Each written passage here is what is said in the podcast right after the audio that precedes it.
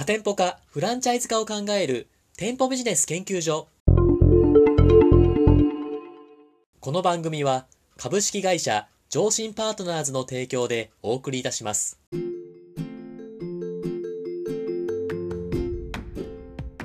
こんにちは。パーソナリティの田村陽太です。配信第138回目となりました。本番組のメインパーソナリティをご紹介します。店舗ビジネス専門コンサルタントの高木優さんです。よろしくお願いします。よろしくお願いします。高木さん。はい。今日も頑張っていきましょう。はい、お願いします。はい。本日のテーマはこちらとなっております。この4月から月の残業時間が60時間超えになった場合に残業代が5割増しになり、スタッフに残業させることがしにくくなりました。うまく店舗運営をしていくためにはどうしたら良いでしょうか？ということなんですけども、はい。これは私、社労士業界でももう驚愕の、驚愕の事実というか大変なことになってきているんですが、はい。これ店舗ビジネスとかやっぱ飲食店だったら結構大変なんじゃないですかね、今、こういうのって。まあ、会社によってはね、これ引っかかるとこあるでしょうね。ありますよね。なんか今までだったらこう店長さんに任せて、もう何でもかんでも店長さん頑張ってくれみたいなのが許されてましたけど、ちょっと難しい感じになってきたんじゃないかなと思うんですけども、は何かアドバイスをいただけたらと思います。い。いや、これはね、もうそもそもの話になってくるんですけどね。はい、なんでしょう？え例えばさ、あの、はい私が、こう、現場で働いてた時って、はいはい。もう20年近く前なんですよ。おうおうで、そういう時っていうのは、まだまだこう、残業時間ね、60時間超えとかって、まあ普通にああった時代じゃないですか。まあそうですよね。そう、でもそれから、どんどんどんどんこう、経済もね、成長してきていて、まあ成熟してきたじゃないですか。はい、そうですね。で、我々豊かになってきて、はい。こう、働き方も多様化してきてますよね。まあそうですね。で、だからそういう今時代なんで、はい。あの、そもそもこう残業時間が60時間超えてるっていう状況が結構きついですよね、多分今の時代。まあ最近副業もできるようになったし、まあ、女性も採用も結構積極的にとかいう話してますもんね。うん、まだまだこう、ね、経済が成熟しきってない時って、こうたくさん働いて残業代もらえるんだったら、い、っぱい働いてね、えーこう残業代欲しいみたいな人って結構いたと思うんですよ。ああ、そうですね。でも今って、まあそこまで働かなくても、なんかこう、それなりに豊かな生活できるじゃないですか。まあまあまあ、そうですね。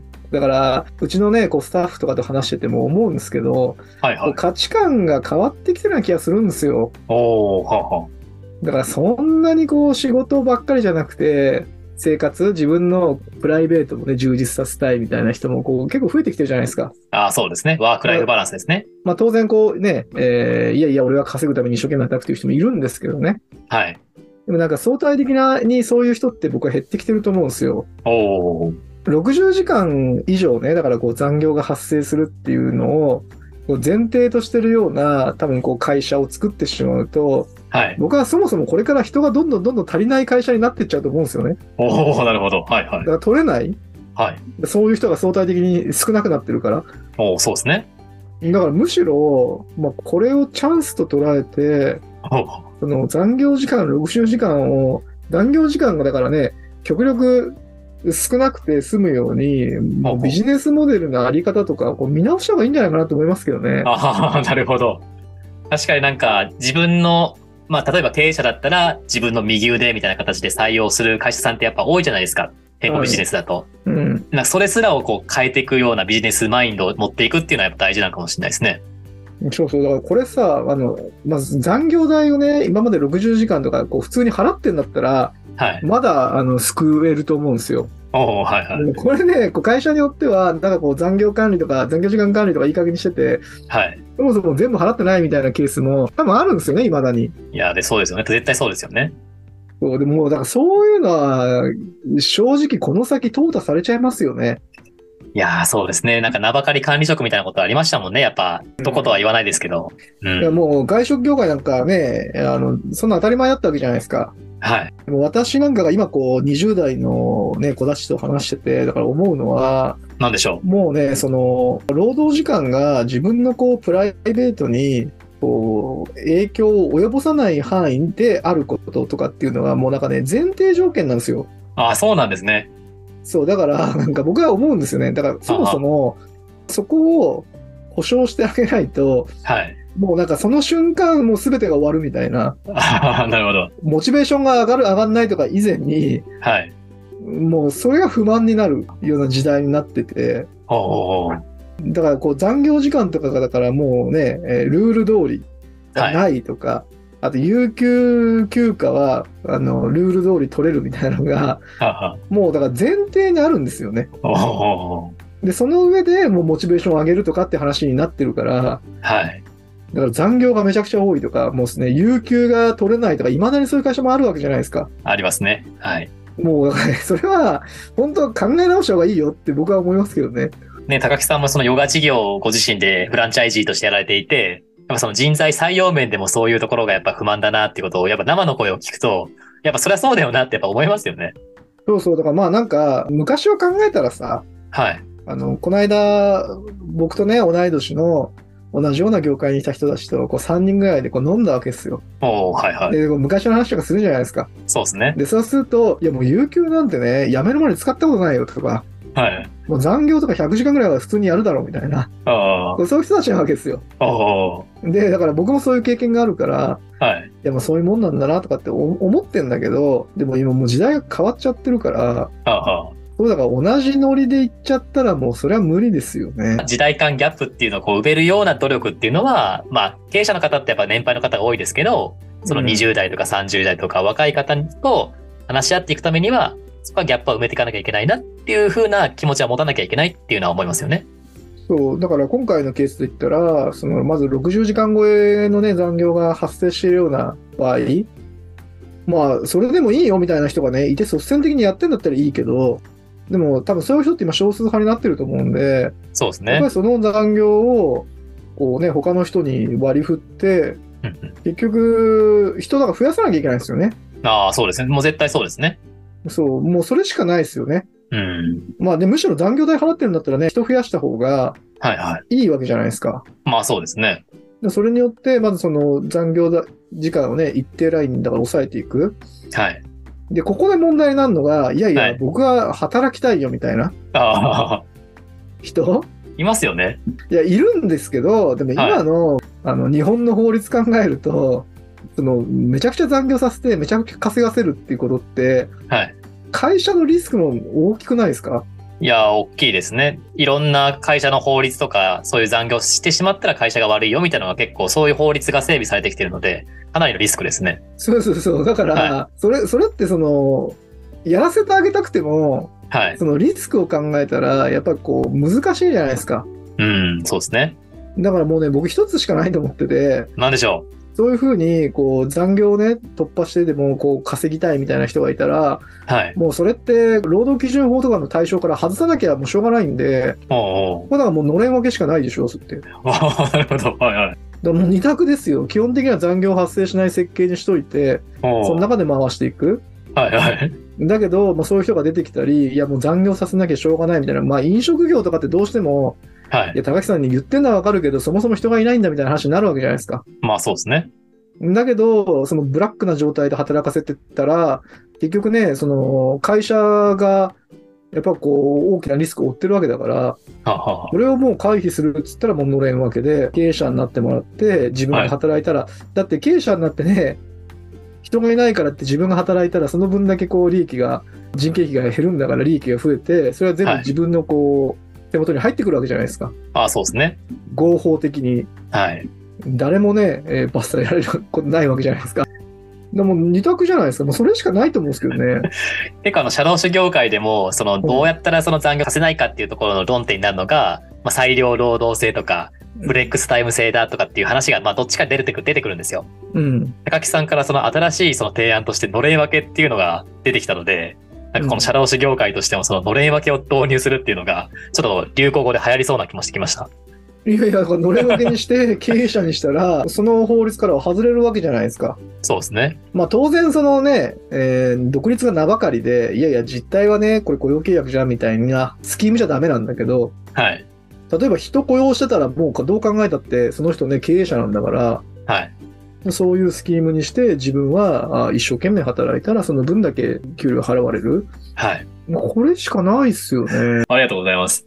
そののれん分けとかのね、やっぱその魅力とか、その人材採用に向けてのすごい魅力っていうのは以前からお伝えいただいているので、今回ちょっと割愛させていただくんですけど、はいさっきあの人を多く雇用していくことが、その、まあ残業を抑制するみたいなところに貢献するよみたいな話があったと思うんですけど、はい。なんていうんですかね、その人材採用っていうのがなかなかできない会社さんって多いじゃないですか。うんたくさんこう人材をこう確保していくために、まあアルバイトでもいいんですけども、確保するためにお店とビジネスとして重要なことって何かあるんでしょうか？まあ、ビジネスとしてというかね、はい。結局その採用もお客さんを集めるこうマーケティング活動と同じじゃないですか。おおはいはい。同じですよね。おはい。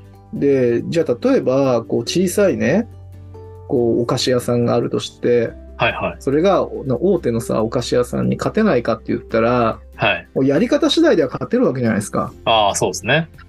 で、例えば、そのお菓子の価格じゃ絶対勝てないですよね。だから価格は絶対相手の方が安いわけじゃないですか、大手の方が。まあそうですよね。だからこう価格が高くても売れる方法を考えるわけじゃないですか。はいはい。で、それって、採用活動も一緒だと思うんですよ。で、結局、その、大きい会社の方が体力もあるんだから、福利厚生も整えられるし、はい。給料も払えるし、まあ、いろんないいことがあるわけですよね。うんうん。それに。対して、まあ、採用に悩むようなね、小さい会社とか、もしくはね、3K とかってよく言われるような、あの、働き手から嫌われる業種っていうのは、もう普通にやってたら勝てないじゃないですか。まあそうですね。じゃあ、だからどこだったら勝てんだって話だと思うんですよ。そうです。そこがやっぱ気になりますね。うん。いやいや、だからそれは自分たちの会社の中にあるものの中だから、こう探して、どこだったら勝てるんですかっていうことをちゃんと特定して、それが、こう、働き手、まあ、仕事を探す人にちゃんと伝わるようにしていかなきゃいけないですよね。あ。ああ、そうですね。例えば、小さい会社とかの例で言ったら、大きい会社よりも、どう考えたってこう風通しいいだろうし、まあ、経営者との距離感とかも近かったりするわけじゃないですか。で、そういった部分をだから売り出していくんだったら、ちゃんとそれが相手に伝わるようなやり方を考えていかなきゃいけないですよね。ああ、そうですね。それをだからどうやって求職者に対して伝えていくんですかって話。ああ、で、みんなアットホームな雰囲気ですとかって言うわけじゃないですか。はい。で、世の中アットホームな雰囲気の会社だらけみたいな。そうですね。そうそうそう。でも例えばね、そこで、じゃあこう、社員さん少ないんだけど、はい社員の方とこう経営者のが、こう、ミーティングとかでこう仲良く喋ってるようなところ、こういうのが、まあ、一週間に一遍あるとして、そういうのはちゃんと動画で撮っといてね、ホームページとかで、こう、そういう動画をアップしていく。で、だからうちはこういうふうに、こう、社長と従業員の方が、こんなね、こう、近い距離感で楽しくはい。やってんですよって、そんなだから雰囲気の会社ですって言われたら、それに響いてくる可能性ありますよね。いやー、そうですね。